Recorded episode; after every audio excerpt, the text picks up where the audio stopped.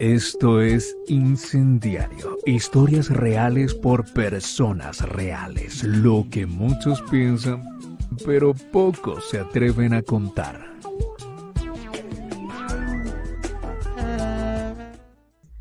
Hola a todos, bienvenidos de nuevo a Incendiario, lo que muchos piensan, pero poco nos atrevemos a hablar. Gus, hoy estamos como en campaña, o qué estamos haciendo, que estamos vestidos igual, ¿qué más? ¿Cómo vas? Yo siempre estoy en campaña, siempre estoy en campaña, sea lo que sea. no puedo decir, me censuran. El voto secreto, niña. Pero es una campaña erótica, sexual, loca, atrevida, se podría decir. De todo tipo de campaña. Aquí manejamos todo tipo de campaña, se le maneja todo tipo de campaña, sexual, política, diversa, erótica y demás. Si quiere, hasta para vender, le hacemos la campaña. Ah, ¿Tiene algún producto? Se le vende, se le atiende. en el programa pasado, Gustavo estaba vendiendo mucho. Tienen que escucharlo y tienen que ver el, programa que, tuvimos la semana pasada. Bueno, chicos, nada, ustedes los que están escuchándonos por ahí, hombres, mujeres, em, adolescentes, eh, personas mayores, interesantes, cualquier género y de cualquier ciudad y cualquier país que nos está viendo y escuchando hasta ahora. Si le digo a Gustavo que estamos en campaña es porque los dos estamos con camiseta blanca coincidencialmente, entonces por eso le dije, ay, ¿en qué estamos? ¿En campaña de qué? Y hoy creo que vamos a estar en una campaña que la voy a denominar como autoconocimiento sexual, cómo nos vamos a conocer y cómo son esas primeras relaciones sexuales, esos encuentros con uno mismo, eh, la masturbación, el encuentro a cómo es mi cuerpo, qué me está pasando, porque me encanta tanto el sexo, porque hoy tengo arrechera, porque tengo calentura, como lo quieran llamar ustedes, que creo que Gustavo... Fuertes declaraciones de Erika Garrido en este momento, señoras y señores. Estoy desahogando en este programa, pero bueno, yo quiero que, que Gus le dé el paso también porque hoy tenemos una invitada, como siempre en nuestro espacio, y es una invitada eh, que la quiero mucho, la conozco hace muchos años, la conocí estudiando periodismo y hoy en día, pues ver su evolución de crecimiento como persona, como profesional, pues ha sido muy interesante y tenerla aquí, pues em, es gratificante, dado a que se la pasa viajando por todo el mundo, Usted la van a ver ahí en sus redes sociales, ha hecho un montón de cosas, eh, sabe hablar inglés, no, eso mejor dicho, esta mujer es más preparada que un cumis, pero entonces, Gus, te voy a presentar a esta chica, esta compañera, esta colega, hermana de nosotros aquí. Eh, pues Jen, Jenos todos, bienvenida a Incendiario, qué rico tenerte por acá. Y también está de blanco, ah, no mentiras, de verde, o si no, también está en la campaña. Pero no por partido, no por partido. Ah, sí, no, Menos mal. Menos mal. política o chao pescado. Jen, ¿cómo estás? Rico. Hola chicos, no, muchas gracias. Mejor dicho, la presentación estuvo, no, ya me puse roja y todo. Ah, pues, uy, eh, te pusiste roja y vamos a hablar de autocontrol sexual.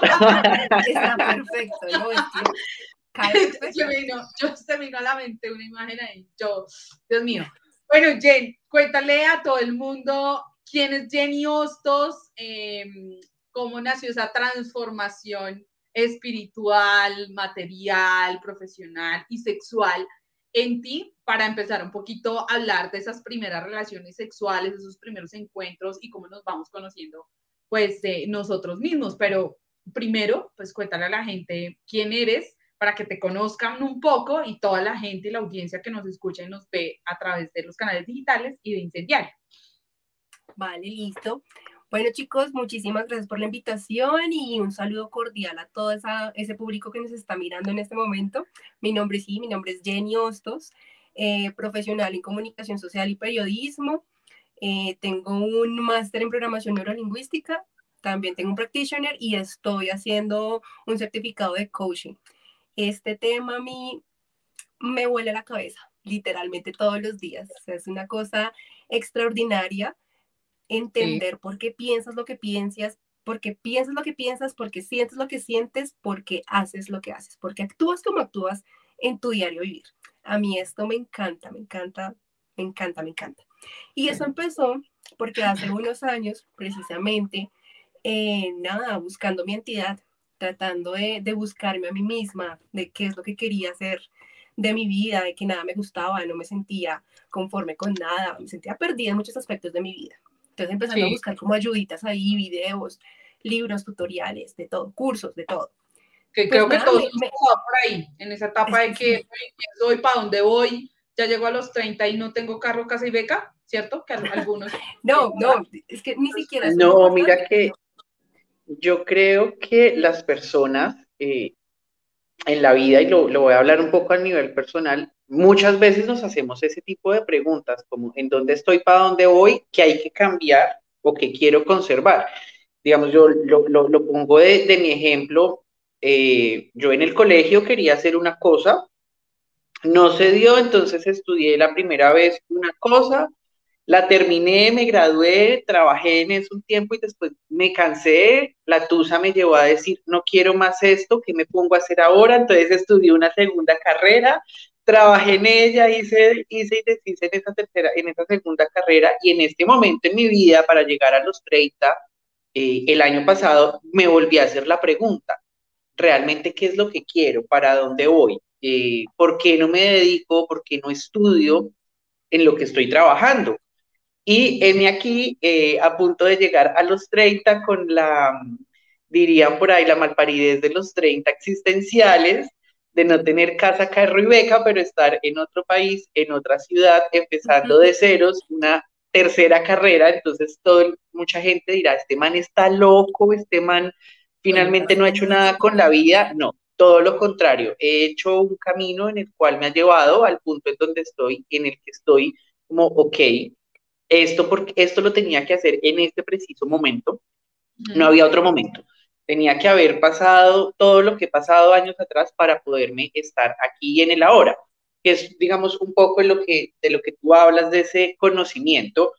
Si lo sacamos, eh, si lo sacamos a un, a un, lado de pronto del, tema sexual o del tema erótico, eh, sí. sí, es rico decirle a la gente eh, que en este momento se está preguntando ¿por qué me pasa esto a mí? Tranquilos, las preguntas nunca van a dejar de estar. Todos los días vamos a descubrir algo de nosotros y pues quién mejor que tú que nos lo digas que has trabajado pues este tema ya muchos más años.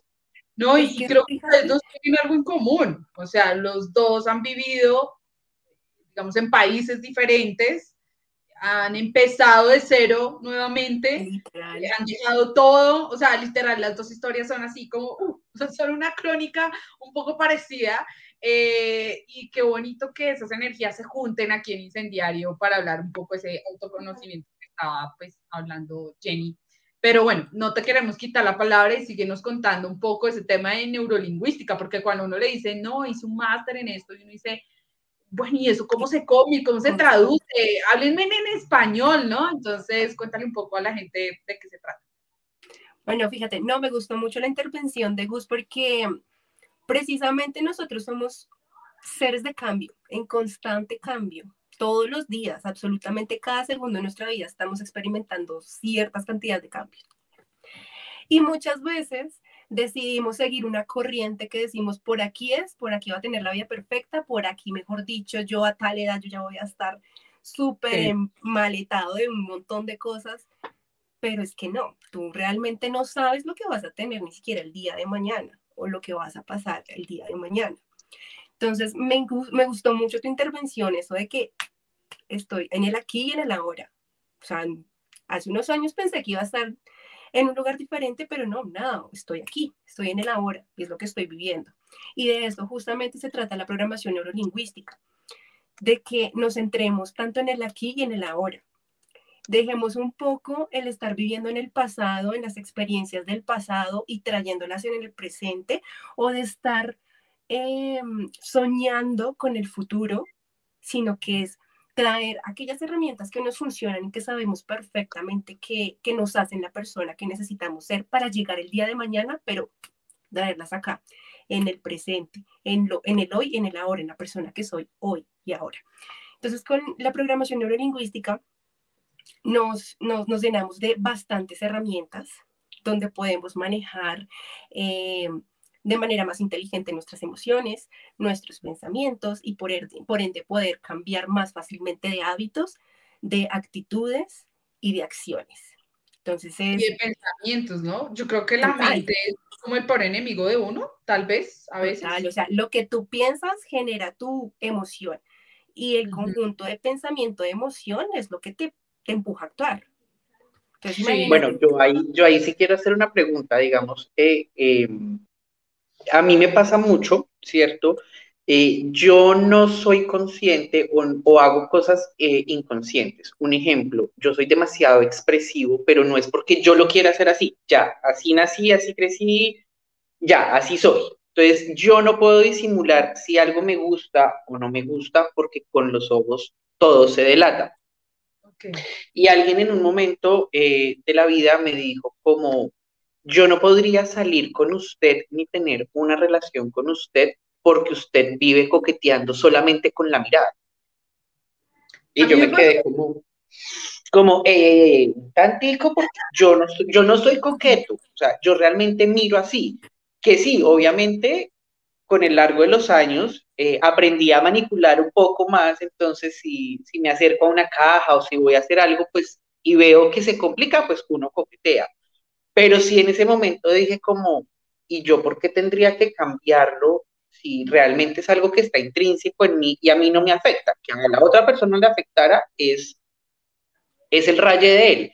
Entonces creo que es importante que, eh, que este reconocimiento, digamos que este eh, lenguaje neurolingüístico del que nos habla Jen, también lo entendamos que es algo personal, que eh, son esos cambios o esas emociones, ese conocimiento personal. No es un conocimiento o un cambio que tú vas a hacer porque Pepito me dijo, porque Sutanita me dijo, no. Estos son procesos que empiezan a partir de uno porque uno sabe que eh, o está mal o no me gusta esto o quiero cambiar, más no es una imposición de alguien. Pero mira que a mí me pasa algo similar, no con los ojos, pero alguna vez tuve un novio aquí contándole historias a Jen de lo que nos pasa para que nos diga, venga, ustedes están jodidos o están bien. y es de ese autoconocimiento. Y es que yo también creo que hago algo inconscientemente, o sea, yo no soy consciente que lo hago, pero ya varias personas me lo han, eh, digamos, eh, comentado. Pero han sido más parejas que amigos, obviamente. Eh, por, por la relación netamente amorosa. Entonces un exnovio alguna vez me dijo como, o sea, ser novio tuyo es muy difícil, Eri, un poco lo que le dijeron a Gustavo. Y yo le decía, ¿por qué? O sea, difícil de qué es que yo exigo vacunas o alguna vaina. Y él me decía, ya que estamos hablando del COVID, no mentiras, eh, y él me decía, no, Eri, lo que pasa es que tú eres una persona muy sociable, tú tienes muchos amigos. Entonces el tipo era pues súper celoso en este momento. Y me decía, y me, me, me, me siento incómodo, fue la palabra que usó en su momento, me siento incómodo porque tú conoces mucha gente y eso, o sea, yo siento que en cualquier momento era un poco también las inseguridades de él, ¿no? Eh, tú te vas a ir con otra persona, con otro man, no sé qué, y tú eres muy, como muy cariñosa. Entonces ahí viene ese subconsciente que no soy consciente de lo que hago y es como que yo a todo el mundo es, hola baby, ¿cómo estás? Hola, es una muletilla que uso mucho como el baby, baby para arriba, baby para abajo, pero es como una manera de expresar el cariño hacia la otra persona, ¿cierto? Hola, nene, tal cosa. Eh, pero eso le molestaba muchísimo y bueno, a la final eso terminó en la Juandoca, terminó re mal, eh, no me voy a poner acá toda la historia, pero pues básicamente eh, es un poco lo que decía Gustavo, creo que uno a veces se conoce y no se conoce. ejemplo, les voy a poner, cuando uno lo roban, nos echamos la edición. Uno muchas veces cuando está en esos momentos de adrenalina, uno no sabe cómo va a reaccionar, ¿cierto? Entonces, yo creo que eso también tiene que ver un tema, pues como una parte con el autocontrol, con autoconocimiento, no sé, Jen, tú sabes más del tema, lo sabrás. Bueno, miren, les voy a dar un dato. Nosotros utilizamos el 95% de nuestro cerebro de manera inconsciente y solo el 5% de manera consciente. No. La parte, ¿se imagina? Y entonces, ¿cómo es eso? La parte inconsciente ya está reprogramada desde, desde los cinco, desde los cuatro o cinco años que ya empezamos a tener un poquito de razón de lo que es nuestro alrededor, nuestro entorno, nuestras relaciones sociales. Desde ahí ya empezamos a programarnos inconscientemente. Y cuando no somos conscientes de esos programas que tenemos, nada, actuamos como actuamos. Pasa lo que dijo Bus, yo soy así, así nací, así me quedaré. son programas que ya tenemos dentro de nosotros. Realmente si tú quieres cambiarlo puedes hacer, pero si tú no quieres, no lo tienes que hacer porque alguien no se siente confiado contigo como pareja. Absolutamente no. Ya sería diferente como dijo Gus. Si yo quiero cambiarlo porque no me siento bien actuando de esa manera, lo voy a hacer y lo podemos hacer. Cuando somos conscientes de que, digamos, ese tipo de acciones no nos llevan, pues, por el mejor camino, hablando personalmente. Entonces, sí, pero mira que es, es curioso porque eh, digamos, muy parecido. A, o sea, acá como que nos, a los tres nos han pasado cosas iguales con Erika, siempre encontramos como cosas muy parecidas. Eh, a mí una vez yo me encontré, me reencontré con una amiga del colegio, del bachillerato, muchos años después, y fuimos a tomar un café, estábamos hablando, era, de hecho me acuerdo tanto que era como un 24 o un 31 de diciembre, creo que era el 31 de diciembre, perdón. Era un 31 de diciembre, entonces dijimos como veámonos antes de que caiga la noche, vamos a tomarnos algo y de ahí pues cada uno para sus casas, para su, su plan. Salimos de tomarnos el café, estábamos como por Chapinero Central eh, y yo me empiezo a encontrar gente en, en un trayecto de cinco cuadras.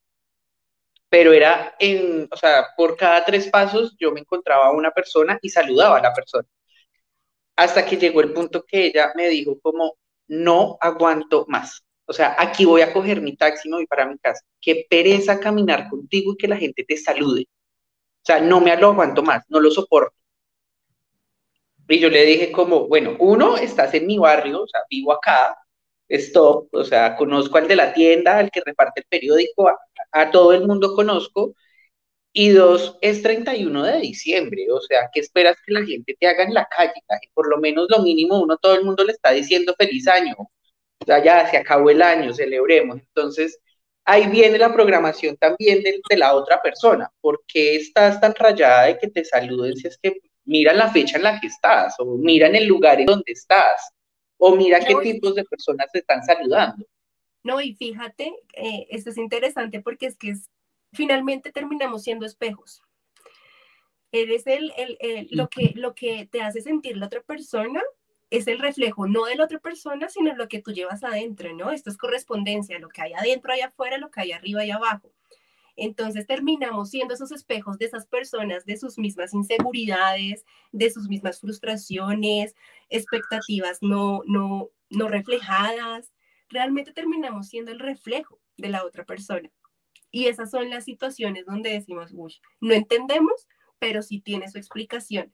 Y es una explicación de nuestra mente, de cómo funciona nuestra mente y cómo la seguimos manejando inconscientemente. Jane, yo tengo ahí eh, algo que decir mientras eh, los escuchaba a ustedes dos, y es que alguna vez leí por ahí en Instagram que uno se parece mucho a su círculo social, como a las cinco o seis personas más cercanas a uno eh, uno tiende a tener la misma mentalidad, a tener ciertas acciones o actitudes, y en la parte sexual viene pasando un poco lo mismo. Yo me acuerdo que alguna vez un amigo me comentó que sus amigos ya habían empezado una actividad eh, sexual, ¿cierto? Ya eran activos sexualmente eh, a una temprana edad, hace muchos años. Estamos hablando de 14 años más o menos y que es esa misma presión, ¿cierto? Como esa misma presión social del que dirán sus propios amigos, sus propios panas, pues también decidió botarse al ruedo, pero él decía, yo nunca estuve preparado para estar con alguien porque yo ni siquiera sabía que me gustaba, o sea, yo no tenía ni idea cómo era esta vaina, eh, cómo era tocar a una mujer en este caso, cómo, yo qué tenía que hacer como hombre, bueno, en fin.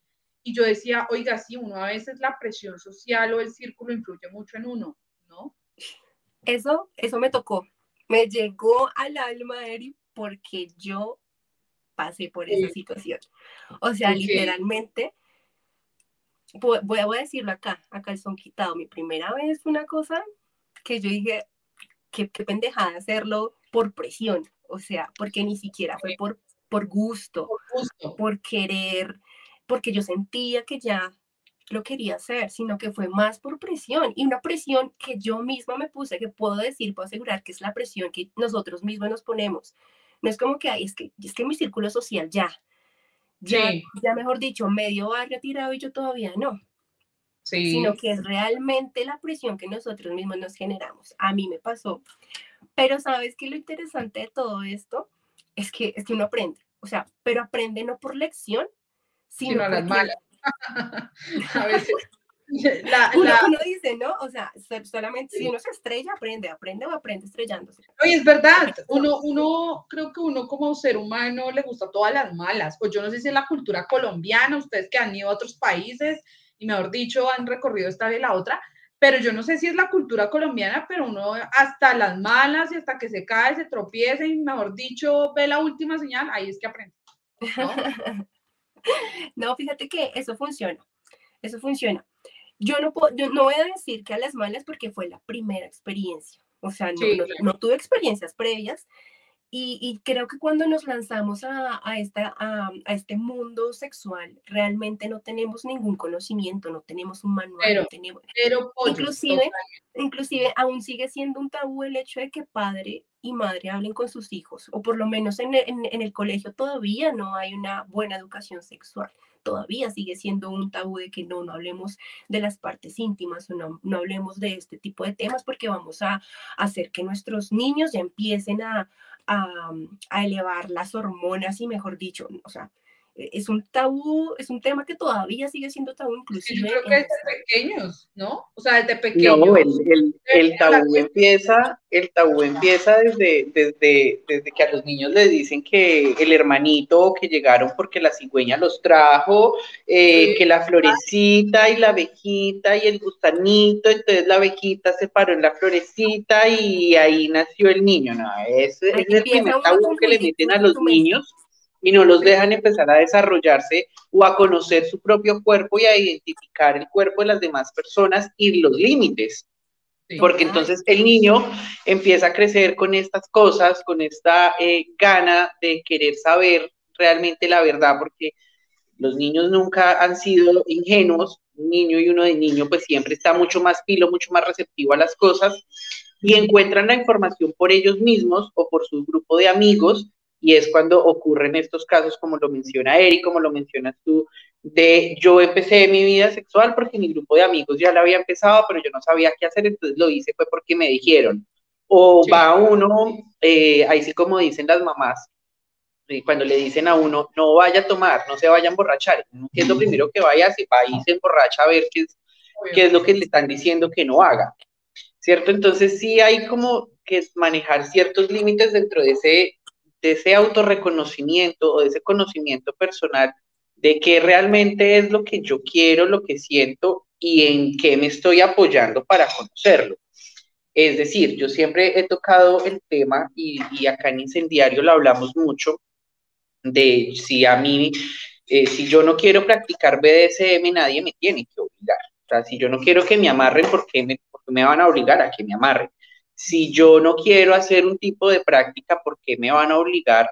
Pero si yo soy el que quiero conocer, pues hasta qué punto estoy eh, dispuesto a dejarme enseñar eh, esa nueva práctica o esa nueva modalidad o ese nuevo fetiche o ese nuevo gusto, porque creo que uno nos, o sea, uno no, si bien uno tiene, uh, empieza una vida sexual, en el mismo camino de esa vida sexual, uno va encontrando los gustos, los, eh, los olores, los colores, los sabores y todo lo que, lo, lo que a uno le gusta. Entonces, eh, por lo menos ahora se, se, he visto mucho que está de moda entonces esta, eh, esta, este gusto por las axilas, cuando hace unos años no se hablaba de que existía este fetiche o este gusto. Y ahorita se está explorando y ahorita es el boom por, por TikTok, entonces todo el, eh, todo el mundo hablando de, de, esta filia, de este gusto. Entonces, ¿qué está pasando? Cuando empezaron a explorar? Yo me quedé en la fobia, de, en, en, en, en, el gusto en el fetiche con los pies. Yo no había escuchado de ese fetiche con las axilas. Igual estoy aquí aprendiendo, estoy como, oh my God. Oh Pero my mira God. Que, que, lo que ustedes dicen es verdad. Machanlagnia se llama exactamente, es el fetiche por las axilas, por verlas, tocarlas, olerlas. Vea pues, hay un dato interesante. Pero miren que lo que ustedes decían a mí me parece chévere porque eh, en esas conversaciones matutinas que uno tiene con amigos, hasta con desconocidos, muchas veces la he tenido, y muchos a veces dicen, es que yo no sé a mí realmente qué me gusta en el sexo porque nunca he tenido, digamos, una práctica como, no sé, sexo anal, BDSM, ¿cierto? Eh, un trío. Hace poco alguien me comentaba y me decía, yo quisiera tener un trío, pero no sé, en la fantasía mental lo tengo, pero ya a la hora de la verdad no sé si soy capaz porque, porque no me autoconozco todavía y no sé cómo puedo reaccionar. Entonces, ¿cuáles serían como esos tips, Millén, para uno también conocerse? Porque es que yo siento que si uno no conoce a su pareja ni a su propia familia, hermano, primo, lo que sea, ahora imagínate uno, ¿cierto? cómo uno hace desde la neurolingüística y todo lo que tú has venido trabajando, pues con muchísimas personas, ese autoconocimiento tal vez del placer y del cuerpo propio, ¿no? Sí. Eh, es que lo interesante aquí es que uno no termina de conocerse nunca. O sea, así como nunca terminas de conocer a una persona, a ti, o sea, tampoco terminas de conocerte nunca. Porque literalmente, hablando espiritualmente, ya voy a meter un poquito la espiritualidad, acá venimos a aprender. Este mundo venimos a aprender. Así es sencillo. Y empezando por nosotros mismos.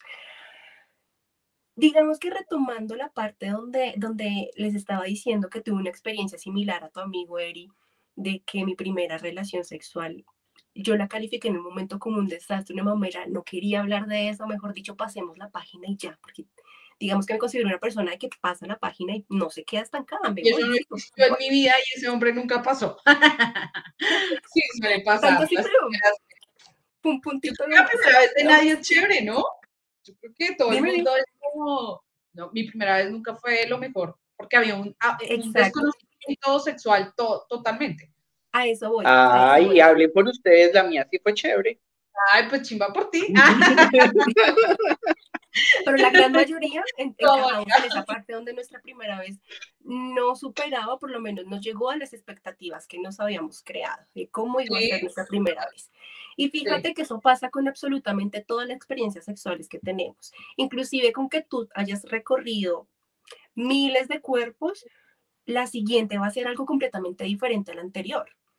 Entonces, lo interesante es que tú empiezas a conocerte a partir de la experiencia, a partir de la más mínima, mínima experiencia como utilizar un juguete sexual. O sea, si tú tienes ganas de, de, experimentar un trío, hasta el momento que lo experimentes es cuando realmente vas a conocerte cómo eres haciendo un trío, cómo te vas a sentir teniendo un trío. O sea, así es sencillo. Previamente empezamos a decir, no, yo sí quiero y yo he leído esto y he visto estas pelis triple X que me han enseñado bastante, pero realmente cuando llegas al momento de la acción es cuando tienes que abrir tu mente a que te vas a conocer en ese escenario, te vas a conocer en esta experiencia con esta persona en específica, porque tampoco va a ser igual con todas las personas que vayas a realizar un trío, por ejemplo. Entonces es, es más como de no te programes, no te autoprogrames previamente a cómo va a ser la, la, la, la, experiencia, la situación, sino ve directo a que la vas a disfrutar, ve a dar todo de ti. En otras palabras, lo estoy cooperando, mi amor. Me dejo, usted solo esté listo, quítese la ropa que todo se va dando. Pero eso es duro, ¿sabes? Porque Uno, dos, tres, ya, tan. La mente, la mente juega un papel durísimo, o sea, duro, duro. nosotros damos muy duro especialmente las mujeres, ¿no? Pero siento que, no, no sé, los hombres qué pensarán, pero entonces la mujer es, eh, estoy gorda, estoy flaca, le va a gustar, será que huelo bien, ya me depilé toda, mejor dicho, estoy uno a para el día de hoy, eh, el hombre, no sé, también ya me depilé, ya estoy, mejor dicho, uno a para esta mujer o para este hombre, eh, pues también la mente juega un papel complicado también porque alguna vez, y esto, es una historia eh, para, para continuar, y es que alguna vez un chico me decía, yo me bloqueo sexualmente, o sea, no puedo tener una eyaculación, ni puedo, o sea, disfrutar el sexo porque mentalmente me bloqueo, me pongo muy nervioso. Era una persona súper nerviosa y no confiaba mucho en su cuerpo. Entonces, como que le costaba estar con parejas o con mujeres por eso mismo, porque no confiaba, no se sentía eh, como en la capacidad de desnudarse completamente, entonces siempre se dejaba la camiseta puesta y es ese autocontrol y, cómo juega tu mente contigo, ¿no? Justamente eso es una de las consecuencias de no conocerte a ti mismo. O sea, en el momento que tú empiezas a conocerte a ti mismo, tú sabes a lo que estás dispuesto, tú reconoces tu cuerpo, reconoces absolutamente todo de ti. Si tú niegas aspectos tuyos, se van a ver reflejados en, el acto sexual. Totalmente. O sea, si esa persona le, o sea, aquellas personas que en algún momento nos pasó, a mí me pasó eso, que yo muchas veces me sentía muy incómoda con mi cuerpo y no, no disfrutaba de la relación sexual. Era como, Dios, quiero que se acabe porque esto es un martirio para mí. Primero, en, primero hablemos de que lo hacía para el disfrute de la otra persona y ni siquiera para Pero no para ti. Sí, sí. Exacto. Exacto. Y segundo, porque no me sentía cómoda entonces no disfrutaba absolutamente nada de la experiencia y yo digo, pues madre, lo que me estaba perdiendo por no conocerme a mí misma, por no saber qué era lo que me gustaba, por no saber cuáles eran mis límites, por no saber que tenía de pronto, eh, que tenía baja autoestima en ciertas áreas de mi vida y que eso me estaba afectando sexualmente. Mejor dicho, perdí el tiempo con eso. Por no sí, ahí también, no ahí también hay otra cosa Ahí también hay otra cosa que es importante resaltar o, recordar y es que uno, pues, o sea, uno están los, los miedos, los temores y el no conocerse uno. Y dos, está todo esto que nos ha impuesto la sociedad, eh, que nos han impuesto ciertas marcas, toda esta, toda esta parte visual que ha llegado también nos ha llegado a afectar. Entonces, digamos, ahorita lo que decía Eri, de, bueno, si para tener una relación sexual tengo que estar eh, depilado o no depilado, no, eso ya lo impuso la sociedad de que tienes que estar estéticamente así o que la estética es así. Sí, ya eh, sacando, digamos, un poco el tema de que sea por higiene, por gusto, esto, no, entonces ya hay una porque la sociedad me muestra eh, el prototipo que, de la hegemonía que el cuerpo tiene que ser así, así, así, así. Entonces yo me mentalizo que si yo no estoy hegemónicamente perfecto o como me lo muestra la sociedad, no puedo o no debo hacer. Entonces, eh, esos dos factores empiezan a tener un peso muy importante en que hasta qué momento mi autoconocimiento o mi amor propio está más arriba que lo que dice la marca, lo que dice la sociedad, o en qué momento pesa más lo que dice la marca y la sociedad y mi autoestima va para el piso, pero estoy consumiendo todo lo que dicen, entonces soy adicto al gimnasio porque tengo que sacar el cuerpo para poder que me miren, porque tengo que tener cierto perfume, cierta ropa para llegar a esos encuentros, eh, lograr un encuentro sexual o una cita, ¿cierto? Entonces eh, son todas esas cosas que empiezan a jugar. Entonces aquí eh, creo que el, orden de las ideas es sí o sí, hermano, hermana, conózcase, aprenda a valorar su cuerpo, a quererse usted mismo, así como sea, chiquito, bajito, como sea, primero arregle eso y después vamos arreglando lo demás, porque no podemos, o sea, muchos dicen como ah, eso, brincar de la cuna, de gatear a caminar es fácil. Muchos no gateamos y empezamos a caminar de una pero cada persona es pues es diferente. Eh, yo puedo hacer el chiste, no, no todas las personas pueden caminar mascando chicle, hay otras que maman y silban al tiempo.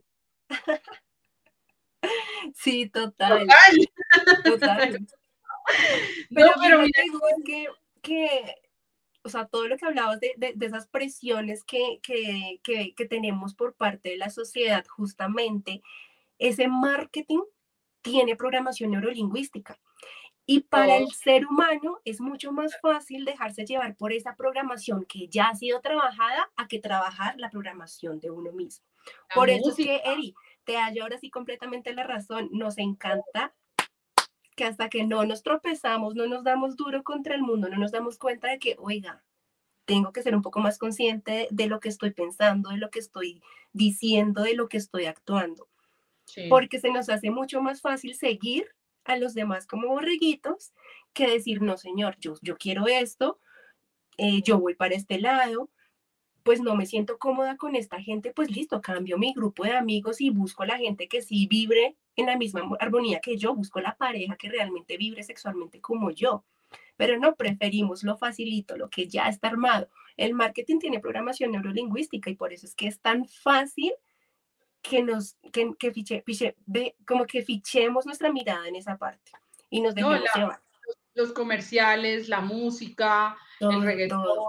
todo, en fin, eh, no es satanizar, porque aquí no vamos a satanizar nada, ni mucho menos porque pues disfrutamos la música. No, el, propósito pues es vender y quién no quiere vender. Sí, a ver, Dios mío, pero, pero mira que yo eh, estaba pensando algo y es que tanto hombres como mujeres, como cuando no se conoce uno, realmente eso llega a afectar la parte sexual. Y es que lo hemos hablado muchas veces y me ha llegado también pues con amigos cercanos y demás, y es que mi pareja no se quita la ropa totalmente, ella no se atreve, él no le gusta, yo quisiera, pero me da miedo decirle. Eh, es un problema bastante fuerte, él no me hace llegar, yo no sé qué es un orgasmo, eh, pues él, él, sí está dentro de mí, pero yo no sé si lo que siento eso está bien o está mal. Es un autodesconocimiento total, tanto de uno como del otro, y también el tema físico. Yo me acuerdo que yo tuve una amiga muy cercana que sufrió de bulimia por un comentario que alguna vez una expareja le dijo, y es que tú estás muy gordita, y ese gordita se le fue metiendo, metiendo, y tuvo bulimia, estuvo internada, y fue pues un caso muy fuerte que ella vivió. Y, y, en ese momento, después de mucho tiempo, ella decía, realmente yo nunca me conocí y dejé saltar y pasar muchas barreras eh, y este tipo pues me destrozó psicológicamente, ¿no? Porque, porque me daba pena mi cuerpo, era una, ella era modelo y era una vieja súper divina, o sea, tú la veías y decías, no, pues esta vieja está perfecta, pero, pero inconscientemente ella decía, no estoy perfecta porque estoy gorda, ¿cierto? Y bueno, eso es otro tema que después lo hablaremos en incendiario, pero lo traía a colección porque, porque siento que cuando no nos conocemos y no conocemos al otro o no hay esa confianza en las parejas del mismo sexo, heterosexuales, lo que sea, hay, una ruptura. Y yo siento que bueno, Erika Garrido, yo no sé, Gus y Jen, pero para mí una relación de pareja, yo creo que el 80%, 89% es sexo, ¿sí? El resto es amor y, bueno, demás, pero es que yo siento que el lenguaje del sexo es único y hay que conocerlo, porque si en una pareja no hay sexo, pues yo no sé entonces qué hay. Desde mi punto de vista, no sé ustedes qué piensan respecto a eso. No, no total, o sea, yo digamos que uno de mis checklists para salir con alguien es que hay que probar primero y vamos a ver cómo nos, sentimos cómo conectamos en esta parte, nada que hacer. No. Me da una, una entrada, por favor, para saber cómo es. por favor, la, la, pruebita gratis. Si no, me, si no nos gusta, no nos llame, nosotros tampoco lo llamaremos. Sí, a ver, si, si entra en la agenda, pues, ¿por qué no? Pero me gusta no, esos Total, mira que cuando no nos conocemos, realmente sabemos nuestro poder a la otra persona, a que con nuestro cuerpo, con nuestra mente y con nuestra, nuestro espíritu, lo que se le dé la gana. Entonces es, muy importante conocernos en todas las áreas de nuestra vida y sobre todo en el área sexual, porque es que estás entregando tu vehículo en este mundo, estás entregándolo y estás entregando tu energía, porque pues cuando tenemos relaciones con otra persona hay un intercambio de energía enorme. Entonces el hecho de que tú no te conozcas, te estás negando ese poder personal y se lo estás cediendo a la otra persona. Me acordé de algo, dime si sí o si no. Y, por la cara que hizo Gus, se me vino a la mente. Yo siento que las parejas, eh, a veces uno no puede terminar una relación porque hay un apego sexual. O sea, como que, no, pero es que no he terminado con esa vieja. Es que, es que, pero ¿y por qué usted no termina con ese mano, con esa vieja? y no son capaces de decir y dicen, no, mira, es que hay un apego sexual muy fuerte, yo no me puedo separar de ese mano de esa vieja, ¿cierto? Y fíjate, Eri, fíjate, Eri, que eso viene porque, digamos, ya que hablaste de, de, de, que tú, o sea, para ti la relación sexual, el encuentro sexual es un 80, 90, casi que 100%, es justamente ese, ese 80-90% te hace ir a que si conectas sexualmente con alguien, te quedes ahí. Es verdad. O sea, ya literalmente te no, pero, de esta manera. Sí. Pero yo les tengo otro caso, o sea, casos de la vida real. Eh, y es todo lo opuesto, digamos como eh, en, en, en, en, Incendiario, que conocemos como todas estas historias reales, y esta fue una historia que yo conocí a través de Incendiario de una chica que confiesa pues que, que su novio es el que ella lo considera mal polvo, si ella lo analiza con sus eh, anteriores relaciones y sus anteriores eh, experiencias, ella dice que no, que nada, que fatal, que incluso le toca a ella eh, fingir pues sus orgasmos, pero sigue con el man. O sea, tan mal polvo es que sigue con el man y ella dice como en algún momento tiene que aprender algo, le tengo que enseñar algo, es que yo le estoy enseñando y se mentalizó 100% ay, que o le, o, le enseño o simplemente me acostumbro al ritmo que él tiene y, me olvido de, de, mi placer.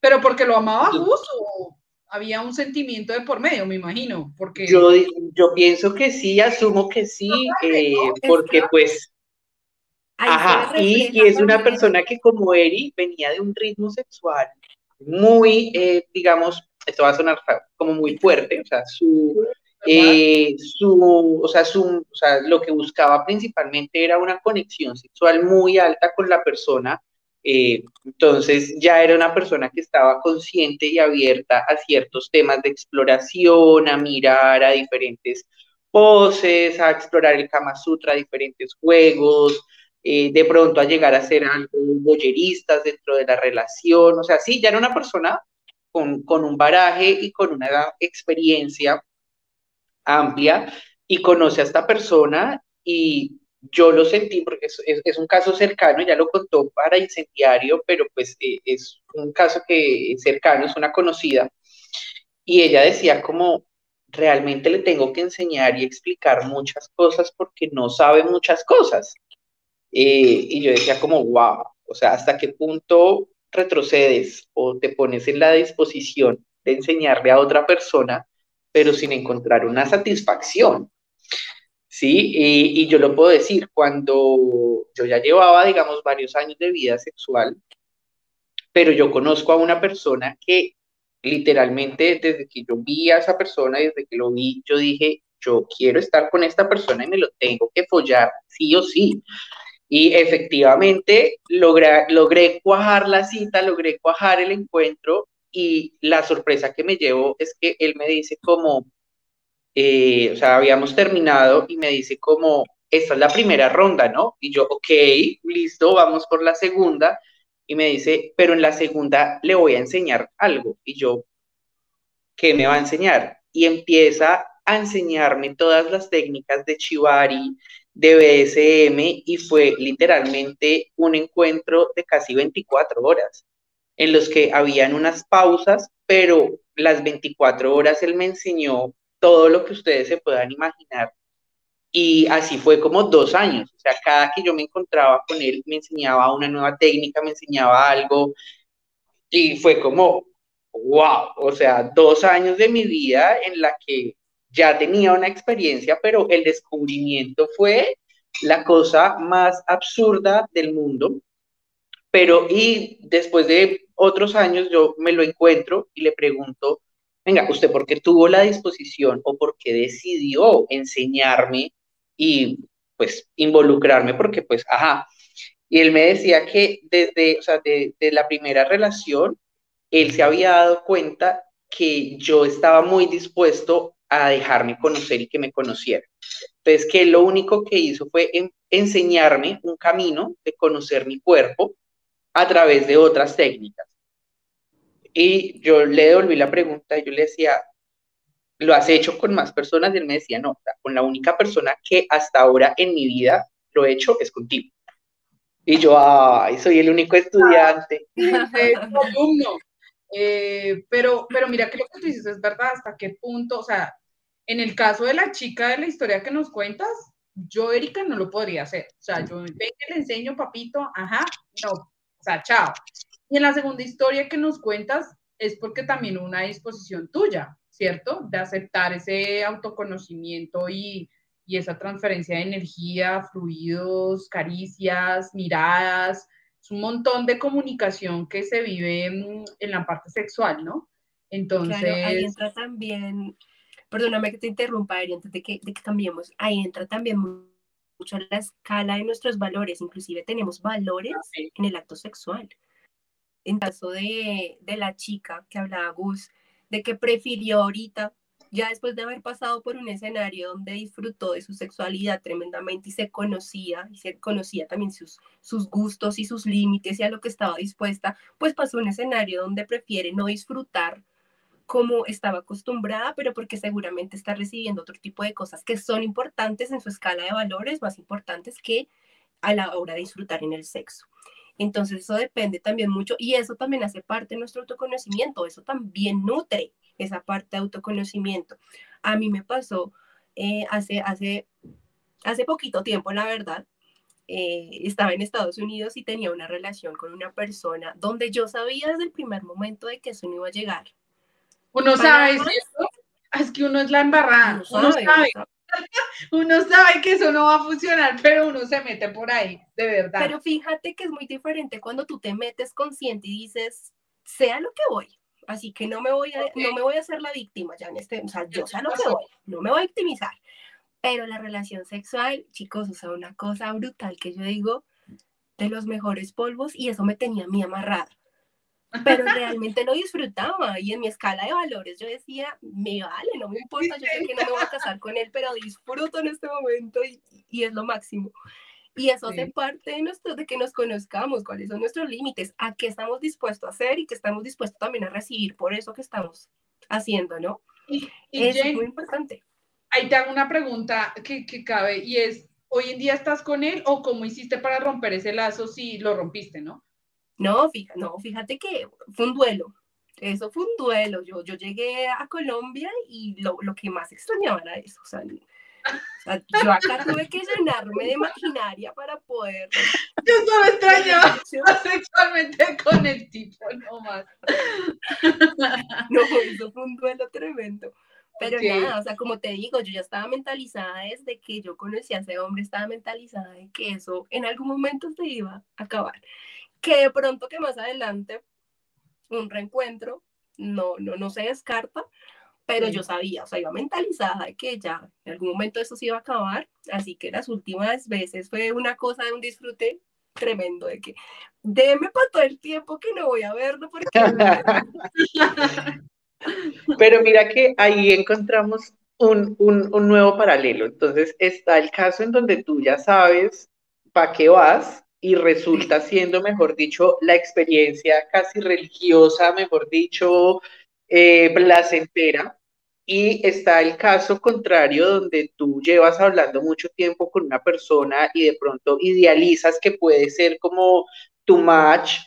Eh, y cuando llega el momento sexual, una vez ya hablado, porque pues tú estás en las conversaciones con la persona, entonces tú crees que es la persona ideal, entonces obviamente está el sex chateo, ta, ta, ta, ya te has imaginado y te has enrollado la película de cómo va a ser, entonces te van a subir, te van a bajar por delante, por detrás, mejor dicho, van a hacer y deshacer, y cuando llega el momento, plop, la magia se acaba y se dan cuenta que los cuerpos no son compatibles, que no pasó nada, y ahí es donde entran dos factores, o sea, esto es un árbol grandísimo es porque o idealizaste mucho la situación que iba a pasar, entonces pues lo que pasó no te, no te llenó, no, no cumplió sus expectativas o porque simplemente, hermano, no hay, ahí no hay nada, los cuerpos no son compatibles y no se entendieron.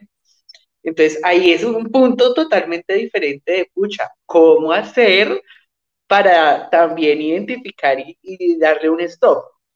Y lo digo es porque, digamos, yo muchos años, muchos, muchos años tuve un, como una relación, por decirlo así, entre comillas. O sea, yo de hecho estaba en el colegio, en el bachillerato, y yo empecé a hablar con una persona eh, de Puerto Rico, vivía en San Juan, y hablábamos todo el tiempo, o sea, era, eh, para esa época estaba todavía Messenger, entonces era Messenger, pero yo duraba conectado toda la madrugada, o sea, me ponía hasta que estaba desconectado para que nadie más me hablara y solamente poder hablar con él y todo. Y, o sea, les estoy diciendo que llegamos hasta la época del, del BlackBerry, o sea, de PIN y todo, y cuando nos logramos conocer en persona, o sea, fue un fail total, o sea, fue un fracaso total.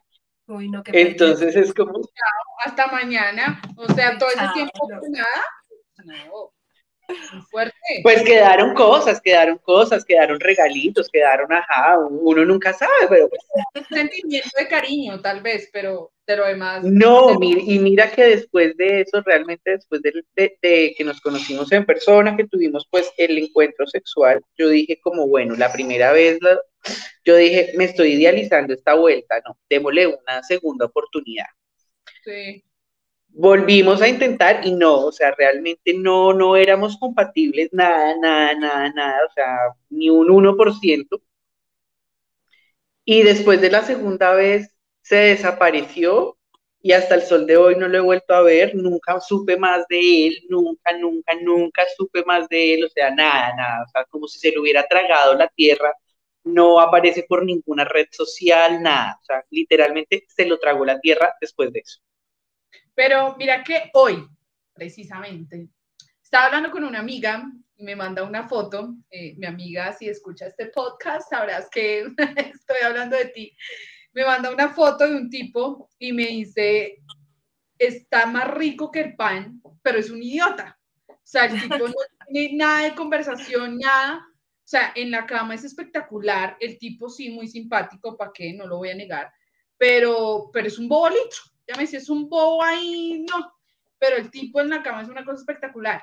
Y por el otro lado tenía la otra versión de un amigo que me decía, esa vieja se ve toda calladita, pero si usted supiera lo que hace, y, yo la miraba y miraba la foto, yo decía, sí, se ve re normal, es una vieja re X, o sea, sí, yo, yo no juzgo a las personas por su físico, ni mucho menos, pero se veía una persona pues como muy poco sociable, muy tranquila, muy poco expresiva, tal vez muy tímida, pero él me decía, pero esa mujer, yo no sé, yo entré al cuarto y se transformó. Eso era, no sé, eso era una marica.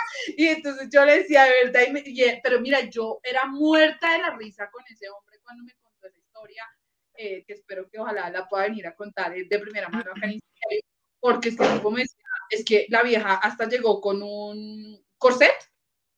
Eh, cuando se fueron a, pues en el encuentro sexual, pues tenía su ropa normal y cuando se empezó a quitar la ropa, e, el tipo era como, joder, esta vieja, o sea, ¿de dónde saliste, mujer? Porque tú toda tranqui y, y, en el sexo te transformas. Entonces, a lo que ella le decía era como, a mí el sexo me encanta. Otra cosa es que no hable de ello, pero me fascina la cama. Entonces uno dice, caras vemos, camas vemos, celulares, fotos, yo qué sé. Y es una vaina de de conocer, no sé, a veces las personas que uno menos cree son las que tienen ahí sus, no, no sus temas raros, pero sí son de pronto más activas, ¿no? No, totalmente, sí. los que hablan mucho, ¿no? También pasa el que habla mucho, pero nada de nada. Nada de nada.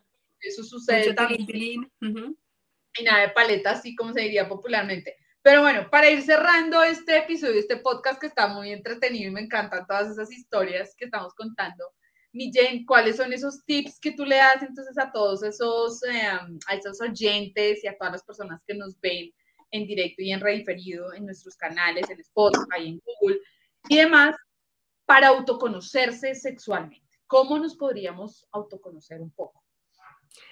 Bueno, creo que el tip más importante es no autocondenarnos o sea, por una experiencia que no haya sido como tan placentera, como tan bonita, como tan chévere, no autocondenemos las siguientes experiencias sexuales que vayamos a tener, ¿no? O sea, importantísimo que una experiencia ni te define ni tampoco define lo que va a ser tu sexualidad el resto de la vida. Entonces, importantísimo eso, no autocondenarse.